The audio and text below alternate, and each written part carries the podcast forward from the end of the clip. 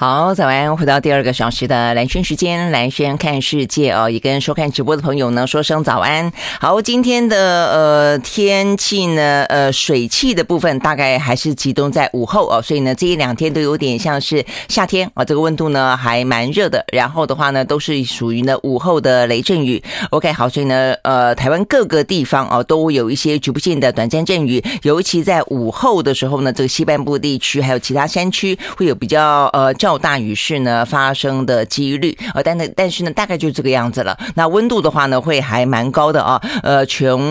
呃西半部地区从北到南，大概呢高温都会到达三十度以上啊。那中南部的话呢，温度可能更高，是三十一、三十二度左右。OK，好，那这个天气还蛮热的哦。那空气品质的话呢，在南部地区也不太好。高屏地区的话呢，在今天是橘色提醒啊，所以要特别的注意。OK，好，那这样的一个天气情形呢？大概就是这两三天了，到礼拜四的晚上开始，等于是礼拜五的白天开始啊，会有连续四天呃梅雨季的封面啊，这个滞留封面呢会徘徊连续四天哦，所以呢这四天当中的话呢，呃就是累计的雨量呢会还蛮惊人的，所以担心呢会有一些致灾性的状况发生，好，包括了像是雷击、强阵风啦，呃这个瞬间的强降雨啦等等啊，所以呢这个部分在礼拜四晚上到礼拜五开始呢就要稍微的注意了。那一直到呢下个礼拜一二的时候呢才会结束。那所以呢，在下个礼拜一二的时候啊，呃，这部分的预测是说呢，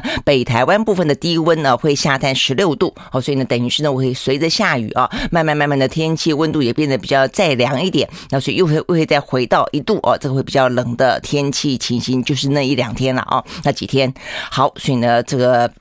春天的季节在进入夏天之前还是非常的不稳定啊，所以呢，今天呢，呃，这两天非常的热哦，就像夏天一样。但是呢，接下来会有连续四天啊这样的一个呃下雨，然后的话呢，温度会相对来说降的比较。低一点比较觉得凉了，也不至于到低了。OK，好，大概来说是这样的一个天气情形。那就今天来说的话呢，都还好。就是呢，如果说不喜欢淋雨的话呢，就是带个雨具哦。这个降雨几率的话呢，在东半部地区的话是百分之七十到九十，那北部地区的话呢会比较高，大概三十到六十左右。OK，好，所以呢，这些是跟今天啊这个天气出门的时候呢，提供给你做参考。好，那接下来的话呢，就是看啊这个相关的疫情了。那台湾的话呢，持续的疫情啊，这个还是一样。在这个高峰，不过比较特别的是啦，连续这三天啊，大概来说，我们先前这三天之前，大概就是从这个呃一万、两万、三万、四万这样的不断的啊，每一天都有百分之三十左右的幅度啊，这个增加。但是呢，诶，过去这三天当中，大概都是四万左右，甚至的话呢。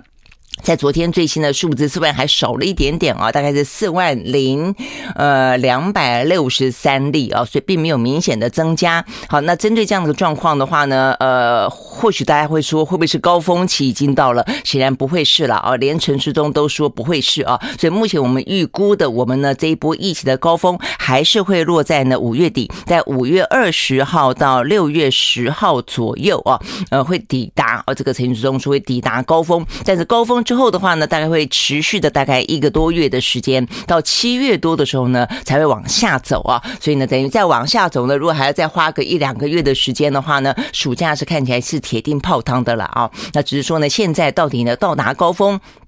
的数字是多少？是十万还是二十万啊？这个差别就很大了哦。这十万的话呢，目前我看到呢，这个是我们的卫福部的次长啊，这个石崇良在预估，如果是高峰十万的话呢，可能需要的重症专责病房可能需要病床哦，可能需要呢一万五千床。但如果是二十万的话呢，可能就需要呢呃三万床。那我们现在有多少呢？现在一万床哦，所以我们现在呢连十万的高峰如果到达的话，呃，可能都不够哦。那所以。所以呢，呃，现在如果距离陈总所说的五月二十号啊，呃，会到达高峰，就五月二十号到六月十号之间，等于中间有二十天左右了啊，这样的一个呃弹性的呃计算空间。呃，所以简单讲，如果我们算它到五月底好了，那距离距离五月底呢，不过剩下半个月啊左右的时间了啊，半个月时间的话呢，我们现在必须要尽快的去准备啊，万一呢，呃，这个中重症啊住院的。人数来的多的话，目前的病床是显然不够的啊，连十万都不够。那如果是二十万的话呢，更铁定不够了啊。目前只有三分之一。好，所以呢，呃，这个是有关于啊，这个到底你的台湾这两天的数字代表的是什么啊？距离高峰的话呢，可能还远。那所以呢，可能是因为这个周末的关系吧啊，这个周末效应报的比较少啊，所以看看今天啊，这个今天相关的数字，而且呢，母亲节大家可能为了要呃特别有这个。危机意识吧，啊，就担心说，因为先前的话呢，去年也就是在清明节到母亲节期间大爆发嘛，啊，那今年的话呢，呃，已经很摆明了，就是放手让疫情啊，让病毒是跟我们的生活共存的啊，所以呢，大家可能在这个周末期间呢比较谨慎啊，包包括通报的状况，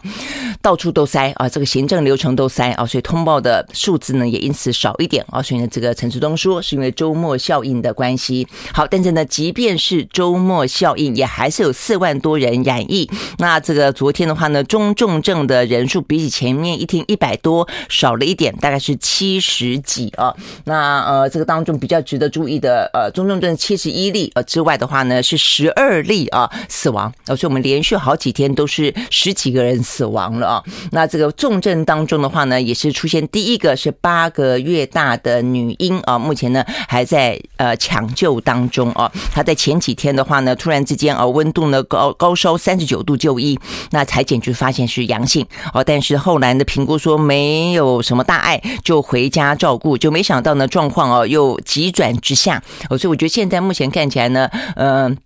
婴儿哦还有孩童他们呢呃如果说发生了呃这个就是染疫的话呢，这个。他们的症状啊，经常呃会发现啊是这个非常急速急速的啊这个进病程啊这个进展的，我想这个部分的话要特别的注意啊，要提高警觉。家长，那这个家长就紧急的报到啊，这个急诊去就医哦。那目前是插管啦，然后呢呃接受瑞德西韦哦抗癫痫药物等等治疗哦，所以呢目前还在抢救当中。好，所以呢这是一个呃在中重症的部分啊出现了八个月大的婴儿。那再来，因为这个就是没有就是没有打疫苗嘛啊。那但是另外的话呢，十二个死亡的。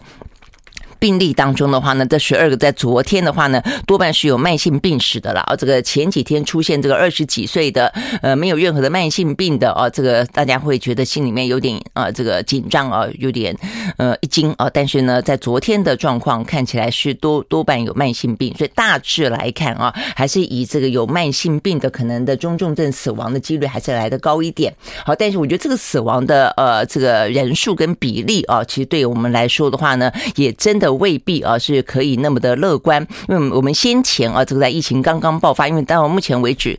大概已经接近快要一个月了啊，那先前有一度是百分之呃零点三。多零点四左右啊，所以等于是千分之三千分之四。但是这几天的话呢，大概都是百分之零点二、零点二一啦、零点二三啦，就代表的是千分之呃二或千分之三左右。好，但是的话呢，我们的政府啊不断的说，我们希望啊，就是说能够仿效纽西兰，希望我们的整个的。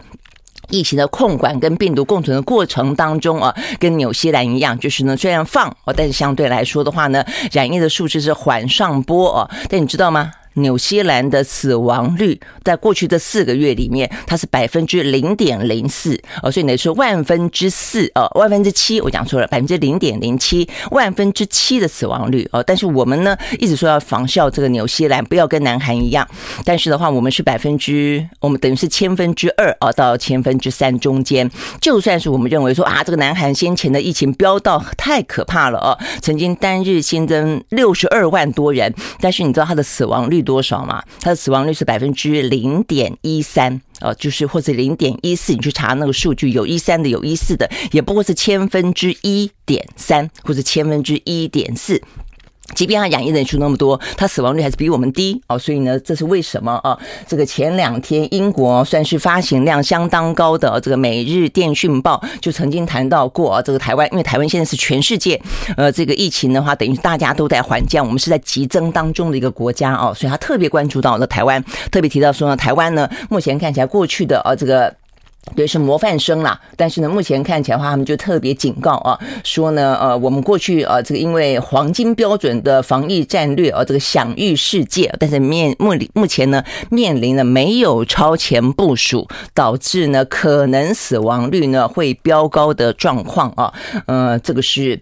每日电讯报啊所做的报道说，我们在短短的数周之内啊，这个数数字啊已经惊人的攀升到数万例啊。如果说呢，目前以这种垂直弹道式像弹道式的感染的状况的话呢，在夏天之前可能会引发呢前所未有的死亡率哦。OK，好，所以我想这个部分的话呢是英国的提醒。不过我想也是因为英国的这个每日电讯报，因为它实在是一个蛮大的发行量很大的报纸啊，所以呢它这个登出来之后，呃，昨天。突然之间呢，我们的副总统、前副总统陈建仁就接受了英国《卫报》的访问啊，又特别挑了《卫报》，然后他特别呢，他是主动的啊，这个就等于是接受访问专访。那呃，特别提到说呢，台湾啊，重新描述一下台湾的目前的状况。他就说，台湾的这个叫做新啊，这个新台湾模式啊，这个希望跟中国、跟香港不一样，能够走出呢第三条路来。但是他也承认啊，承认他是认为说呢，我们的死亡。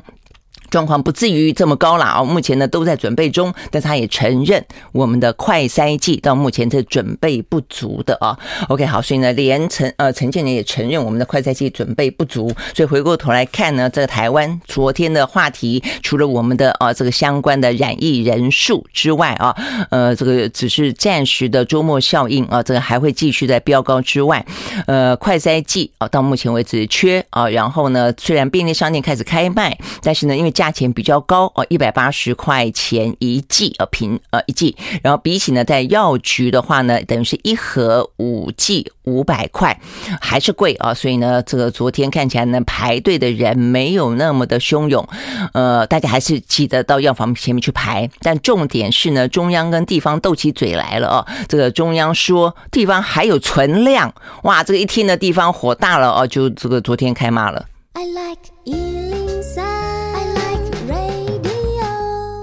好，回到来宣时间啊，所以我们刚刚讲到的是啊，这个昨天的话呢，我们的前副总统啊，这个陈建仁呢，接受英国卫报的访问的时候呢，在描述啊，这个台湾呢叫做呢，试着在呃这个跟病毒共存的过程当中呢，要学习，然后呢，现在想要做出有别于啊这个中港之外的新台湾模式哦，但是他也承认说呢，到目前为止的话呢，看起来政府的快筛剂呢准备不够。那昨天的话呢，陈时中是承认啊，说我们地方呢广设 PCR 的裁检站也不够啊，所以通通才会都挤到。那这个医院里面去做，呃，这个急诊啊，这个急诊部分呢到处塞啊，然后呢就不断的去排挤啊，这个挤压呢真正需要呢，呃，进行重症治疗的这些病患啊，所以呢，一个是说快筛剂不够，一个是说 PCR 不够啊。那 OK，但是呢，昨天陈志东虽然承认啊，这个 PCR 的筛检站呃，这个嗯设置不够啊，希望呢接下来会尽快的去布建，一周之内啊要解决问题。但是对于快筛剂这件事情的话呢，他则是不承认啊，这个。昨天的话呢，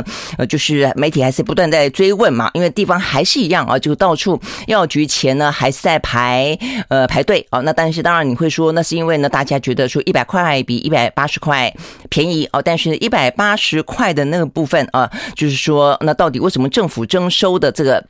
部分的话呢，其实照理说啦，哦，很多的国家事实上都是免费啊，你还得要花一百块钱啊，因为这个是政府拿我们的纳税钱去买的，然后呢还要卖一百块钱啊，然后另外的话呢，呃，其他的通道是一百八十块钱啊，那你说大家难免啊，总会觉得说。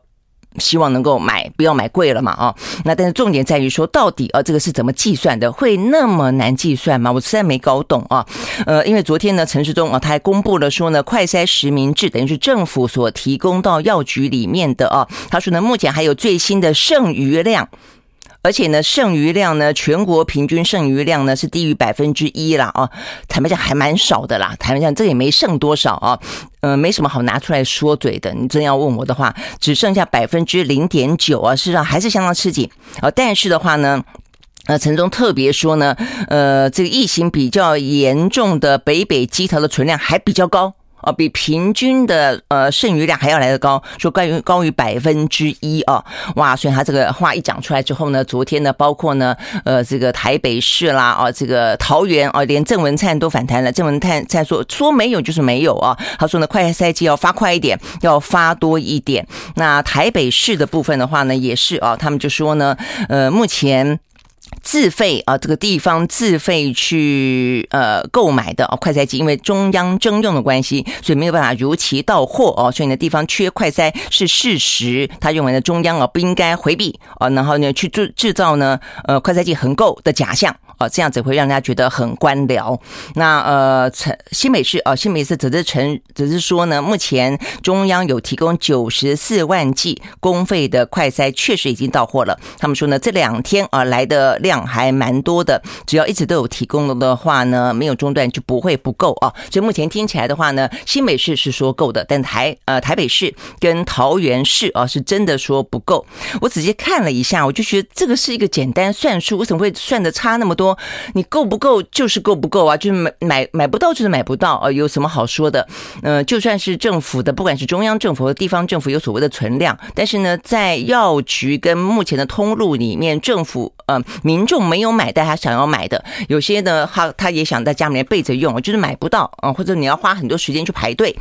呃，而且重点是现在疫情到现在为止已经发生快要一个月了啊，那到一个月了还在讲快筛剂啊，那所以都不用去讲说是不是超前部署。了啦，就是说呢，即便疫情呢爆发开来了一个月啊，你还是不够，就已经很夸张了哦。那昨天庄仁祥说，呃，会够会够哦，会慢慢的再补上来。希望呢，五二零前，呃，每一户都可以有一份快筛剂啊。五二零前，那还要再过个过个十天，而且一份，啊，如果一家有三个人呢，也还是一份哦。我我不太懂，他他说一份是那个五五 G 的一份吗？那 OK，所以我觉得这个部分就是说，呃，你总要让大家觉得充分无余，不要慌张嘛。我觉得心安不就是这个样子吗？哦，OK，所以回过头我来说，到底为什么中央跟这个地方哦，这个算数算的都不拢啊？我觉得我看仔细看了一下，应该是这个意思啦。我就说。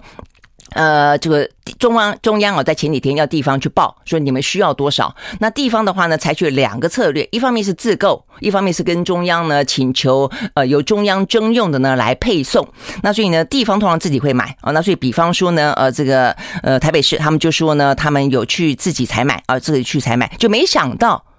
以为采买的部分呢，把它算进他们呃存量的 quota 里面，所以假设说了啊，呃去买三十万剂，那跟中央买三十万剂，那所以我们总价还有六十万剂，就没想到呢，地方的三十万剂被中央征用走了，那所以呢，假设说地方只剩下十万剂，那但是呢，中央也只给三十万剂。那但是它只总量只剩下呃四十万剂，它就不够了哦，所以我地方说不够哦，是这个意思。就我本来预备成我的呃让我安心的存量、安全的存量就被你征用走了。那这个状况的话呢，在台北市跟桃园市都这样的说，都这样出现啊。桃呃郑文灿也是这样说，他本来呢呃采购超过三十三万剂，结果呢没想到他的共同采购合约被中央优先征用。哦，所以呢，本来以为会到的就没到了。那中央也还是依照如数的本来他所申请的给啊，所以呢就出现缺口了，大概是这个意思了啊。但不论如何，如果说我们的整个的呃快筛剂的。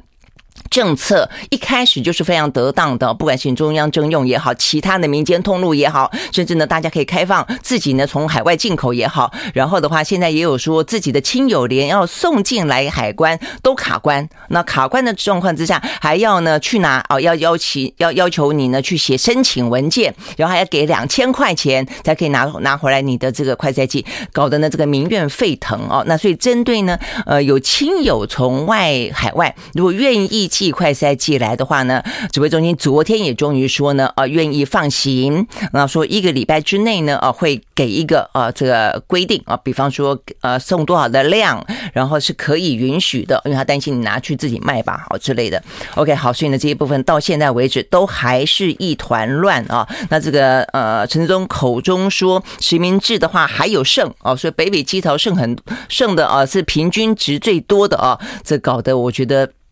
这时候呢，呃，百分之一其实没没多少了啊，呃，你现在疫情进展到现在了，你你夸称哦，都不断的是是部署充沛的一个政府，百分之一可以拿来说嘴，我觉得这也是蛮丢脸的一件事情啊，所以进。现在也你只能讲说尽量快啊，快快快啊，否则我觉得对任何一个国家来说，你能会让啊这个民众啊这个连续。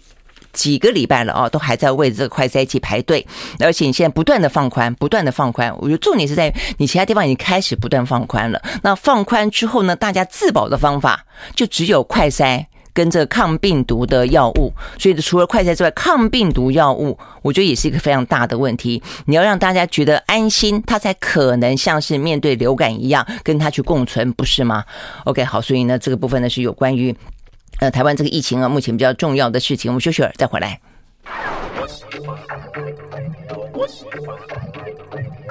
回到蓝轩时间啊，那 OK，呃，现在嗯，有关疫情的部分了啊，所以我们刚刚讲到的是这一期啊，所以呢，包括了快筛剂啊，这个陈建陈建仁啊，这个也说哦，他认为政府是准备不够的。那再来的话呢，抗病毒药物，我觉得接下来是非常不够的了啊，因为呢，事实上后来呃，所谓的比较重症的，属于可能会引发重症的流感啊，之所以可以让大家比较安心，呃，除了他可能每一年也是有疫苗之外啊，那再来的话，重点在于还有克流感啊，所以的话，虽然它也是医生的处方药。但但至少的话呢，它的呃这个数量啊，永远不用担心说不够充沛。但现在的话呢，现我们的呃这个不管是瑞德西韦也好，还是辉瑞的啊，这个我们的采买，我们的份份数哦，其实相对来说七十万份哦，根本其实是非常，就是你当到达高峰的时候，尤其如果你去估估算高峰是二十万啊，这个十五万或二十万的时候，那相对应于这个中症、中重症的患者，或者是我们刚刚我们之前就讲到说，其实属于高风险的族群。群的话呢，他在无症状或轻症的时候就应该要服用的话，这样的这样的一个数量是真的不够啊，至少你不会让人家放放心啊。那如果说未来的呃这个呃欧美恐龙这样的一个新冠肺炎，它会常态化、长期的，目前到目前为止，我看这个昨天。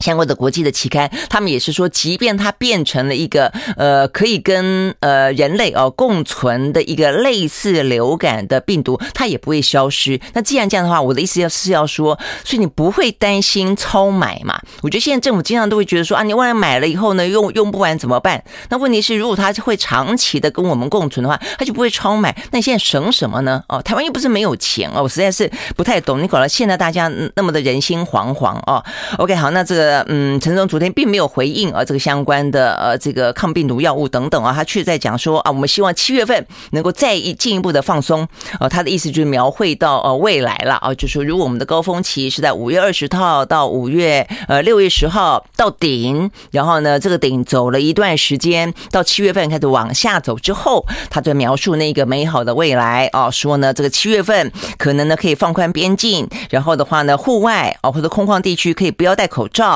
然后的话呢，就可以在那个时候把这个强制管制的第五类的法定传染病降到呢第四类的法定传染病的意思就是说呢，不会有那种什么框列啦哦等等等这些比较呃强制性的作为了啊。但是那都是七月份，我真的觉得你你现在没有做好，我们是不是可以顺利的度过七月份？七月份之前到现在为止还有一个多月两个月的时间，会有多少人中重症死亡啊？如果说你知道每天十二个人死。我觉得三十天下去，你也很可怕，好不好？嗯，所以我觉得这才是大家比较重要的了啊！如果未来啊，这个隧道尽头是在七月份，是可以看起来有点亮光的话，你好歹这边呃怎么样子有多黑暗，把事情给尽量的准备好，我觉得还比较实在一点。OK，好，所以呢，这些是跟今天啊这个相关的呃疫情。那今天在国际之间啊，这个台湾。大概跟这个差不多，德国跟日本啊都并列四万出头，呃，所以呢，德国是四万零三百五十，日本是四万零九百四十二，台湾是四万零三百零四，哦，所以差不了多少啊。那呃，真要这个细算就是第三啊，但是大家都是在四万。那这个全球今天有通报的地方的话呢，七个国家破万哦，除了我们刚讲到德国、日本跟台湾之外，那再来意大利是一万七，那美国是三万一，澳洲是三万七。七啊，这个南韩是两万。哦，所以呢，南韩呢这一两天呢是比较明显又在下降一点点，但是日本突然之间回升了一些哦，呃，所以呢，先前的话呢已经好长的一段时间都是南韩高过于日本啊，所以日本的话呢，它这一它这个波段走得非常的长啊，日本其实走得很长，但前前后后大概有五个月左右，那但是呢，走到差不多五个月之后，现在又起来了一点，呃，有点诡异啊，我觉得这个应该再观察一下。那南韩的话呢，它就是比较陡啊，爆发的很很高。那现在呢，其实它的下波也走得很慢。呃，上去很快，那下波走得很慢啊，所以但是慢的话，到现在好歹有再再缓一点啊，到了两万多。OK，好，所以呢，这些呢都是。呃，跟啊这个全球疫情有关的消息。好，那接下来的话呢，我们就来看看呢这个欧美股市啊。那这个欧美股市的话呢，一样的啊，这个受到通膨啦，呃，中国疫情的呃风控啦，还包括呢俄乌战争等等的相关的影响啊。所以呢，呃，变数总在这些呃这个股股市哦，总在这些变数当中起起伏伏。那昨天的话呢，还是持续性的下跌，尤其美国的华尔街恐慌指数呢，甚至飙高到呢呃三十四。好，那我们先从美国开始看起。好，在美国呢，道琼工业指数下跌了六百五十三点六七点，收在三万两千两百四十五点七点，跌幅是百分之一点九九。纳斯达克指数下跌五百二十一点四一点，收在一万一千六百二十三点二五点，跌幅是百分之四点二九。哇，这个跌幅蛮深的。S&P 五百呢下跌百分之三点二，另外呢，费城半导体跌了百分之五点一三。好，所以呢，这个跌幅在昨天美国股市啊蛮深的。那再来的话呢，呃，欧洲三大指数。也都是下跌，那这个欧呃德国部分下跌百分之二点一五，英国下跌百分之二点三二，法国内下跌了百分之二二点七五哦。OK，好，所以呢这些部分的话呢，都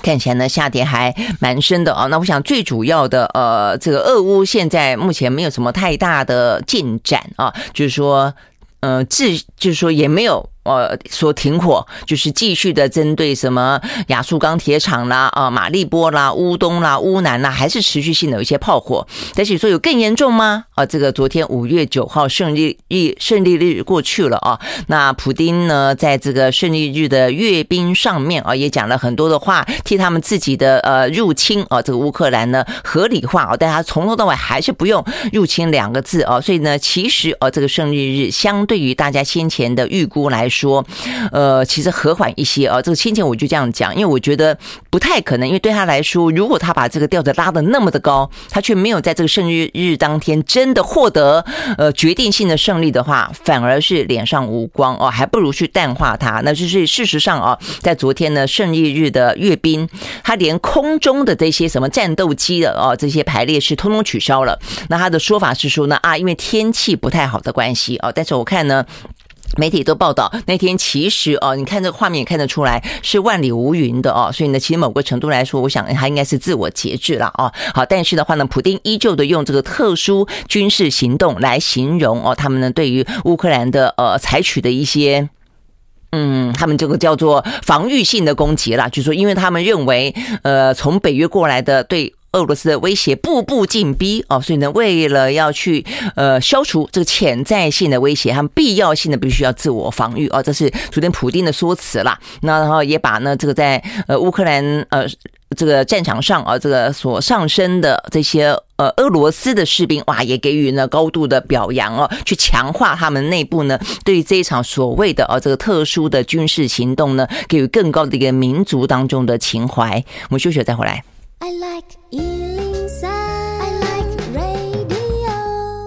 好，回到兰萱时间啊，所以刚刚讲到了有关于呢这个俄乌的这个战事啊，这个到目前为止的话呢，其实胜利胜胜利日啊，并没有呢呃这个如外界本来担心的啊，会不会有更大的一个军事行动啊？比较变的是普丁啊，他在呃对内啊，我觉得这比较像是大内宣了啊，这个对内呢想办法呢去巩固啊他这个发动呃这场战争啊他的一些合理性，而且呢让他可以持续的呃下去。那对外的话呢，相对来说反而啊这显得比较节制啊，至少没有是一个呃耀武扬威哦，这样子的一个呃状况啊，那 OK 哦，但是所以呢，我刚刚讲到这个欧美股市呢下挫的最主要的原因呢，就变成呢，主要是来自于呢，如果是跟俄乌有关的话呢，就比较是一个经济制裁的面啊，这样所导致的了。那另外更多的话呢，就是有关于通膨啊，包括呢这个联总会的升息，那还包括了中国的呃持续性的封城，而且呢呃虽然这些疫情真的都是零零星星啊，但是的话呢，它封城力道呢还是非常的重，那而且呢此起比落。好像是先前的话呢，北京继续的哈，那另外的话呢，吉林不是又起来了吗？那本来呢，呃，这个上海看起来呢，进入到比较松的防控区的呢，呃，这个防范区的呢是比较多的，但是现在回过头来看呢，有些地方又开开始呢，这个在进行三轮的呃这个 PCR 的检测了啊，所以呢，真的是看起来有点呃没完没了了啊。那虽然呢，在上海啊，这个等于是。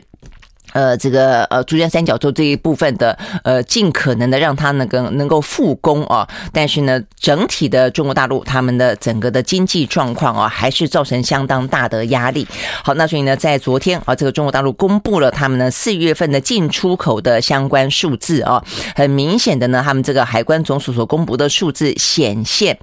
呃，中国大陆呢，四月份的出口啊，呃，比起三月份，三月份的话呢，出口是年增率比起去年同期呢，增加了百分之十四点多，结果呢，到了四月份只增加百分之三点九，哦，所以非常非常明显的放缓啊。那这个放缓的程度啊，那整个的进出口加起来的话呢，呃，四月份也比三月份呢，呃，少了。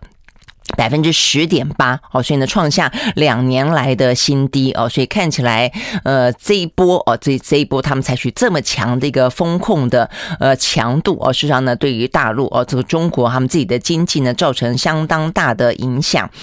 OK，好，那呃，他们的社科院啊的这个研究员也都说了，呃，目前进出口明显放缓啊，是这个疫情多点散发的结果，尤其是疫情疫情还在持续当中，所以。预预估五月份中国的外贸还是会受到相当大的影响。好，那所以呢，在这样的一个影响底下，很多供应链啊也都会受到一些相关的影响。好，所以呢，这是一个哦，这在昨天。股市当中的这个呃压力的来源，那再一个的话呢，就还是有关于这个通膨的升息状况。那尽管呢，这个联准会的主席鲍尔啊，这个已经讲到说，接下来的升息不会用太激进的做法，大概都是平均两码两码。但接下来，因为他们联准会其他啊这个呃各州的哦这些呃地方的总裁啊，银银行总裁也都有陆续的谈话哦，所以搞得呢这个大家的心情也都是非常浮动的。呃，我记得昨天嘛，我们才讲到这个明尼亚波里的哦。这个总他们的呃这个银行呃这个联总会的官员哈认为呃应该啊这个接下来如果啦啊如果讲到说这个中国的疫情还是不散的话呃然后俄乌战争如果继续的话好像我们要采取更激进的做法那所以呢呃。压力就很大。那昨天的话呢，是亚特兰大，亚特兰大的联准会的银行的总裁啊，他认为升息两码已经够激进了啊，他不认为联准会需要采取呢更积极的行为。好，不过啊，这个前联准会的主席叶伦，他现在是财政部长啊，他在嗯。他们呃，这个今天啊，今天会到呃他们的国会去做听证，但他提前发布了他的年度的金融风险的书面讲稿。书面讲稿里面呢，让大家觉得呢，哇，一颗心又提了起来啊。他认为，虽然呢，呃，全球都在非常努力的因应啊这个疫情的状态，但是他认为全球经济的增长还是会持续性的波动不平。呃，然后呃，这个俄乌的呃战争还会进一步的加剧呢经济的不确定性。OK，好，所以总而言之啊，这一些呃盘旋在啊这个呃股市上空啊，目前呢的不管是地缘啊这个政治啊的不稳定性，或者呢疫情啊这个相对来说的防疫的手段啊的呃状况，都还是呢呃让。股市哦承受了相当大的压力，好，所以呢，昨天呃，华尔街的恐慌指数哦，竟然它平均大概来说都是二十，结果它昨天飙到了三十四以上，哦，所以呢，整个的华尔街呢避险情绪非常的浓厚哦，这个美元走高，十年期的美债殖利率触及了二零一八年以来呢最高，那相对来说呢，比较高风险的像比特币啊，价格呢就比历史高点低了百分之五十五啊，等等，啊，所以呢，这一部分都显现大家呢避险的情绪是。真的还蛮浓的，那 OK，所以呢，不只是我们刚刚讲到的说，啊，这个中国大陆的进出口因为疫情啊，这个风控的关系而降低。呃，俄乌战争虽然没有更明显的战事哦，但是呢，也代表战事是持续进行中的，对于俄罗斯跟欧洲的国家呢，都产生了相当大的影响啊。这边有一份呢，来自于俄罗斯哦，他们自己的财政部的内部的预估，他们今。呃，今年的呃 GDP 可能会下滑，呃，这个先前他们的经济发展部说会预估下滑百分之八，呃，但是现在最新的预测是说可能会下滑百分之十二啊，所以呢很严重。他说面临一九九四年以来最严重的经济萎缩。OK，好，所以呢，当这个俄罗斯啊这个经济萎缩的话呢，啊，当然会对全球来说，虽然不是一个那么大的呃经济的量体啊，但是也还会产生一些影响，更何况是还很多的，它是一个。能源的供应者啊，那另外的话呢，对于欧洲来说的话呢，它这个能源供应就造成相当大的一些呃，也是一个不确定性啦。那目前我们看到这个最新的消息是，呃，德国。哦，尽管呢，他们已经同意了啊，这个在未来的半年之内啊，到年底之前，希望呢能够啊这个戒断 对俄罗斯的石油跟天然气啊，但是他们很担心呢，在这个半年间会不会俄罗斯突然之间呢用报复性的方式呢突然中断哦，所以他们目前的话呢正在拟定呢相关的紧急应变方案啊，来防止呢突然断气。那他们这个方案当中呢，呃，坦白讲，就民主国家来说很罕见，他们甚至包括了会。接管重大企业，如果说哦，这个到时候呢有这个呃天然气跟呃这个石油呢呃中断的危机的话，OK 好，所以呢这些部分的话呢都是啊，这目前看起来对于欧美股市来说造成相当大压力的一些。呃，话题那 OK，除了哦这个德国担心之外，还有一个哦，我刚刚没有讲是 G7 啊，他们也同意啊，这个要禁止俄罗斯的石油进口或者逐步淘汰呢，呃，俄罗斯的石油。那美国的话呢，也把俄罗斯的天然气的。工业银行也列为制裁对象等等，我想这一部分的话呢，都是嗯加深啊，这个在能源的部分啊，未来可能大家要做一些心理准备了。不过对台湾来说，当然台湾有自己的这个能源的布局，会不会受到影响哦？就我们的政府可能也应该要让大家了解一下啊。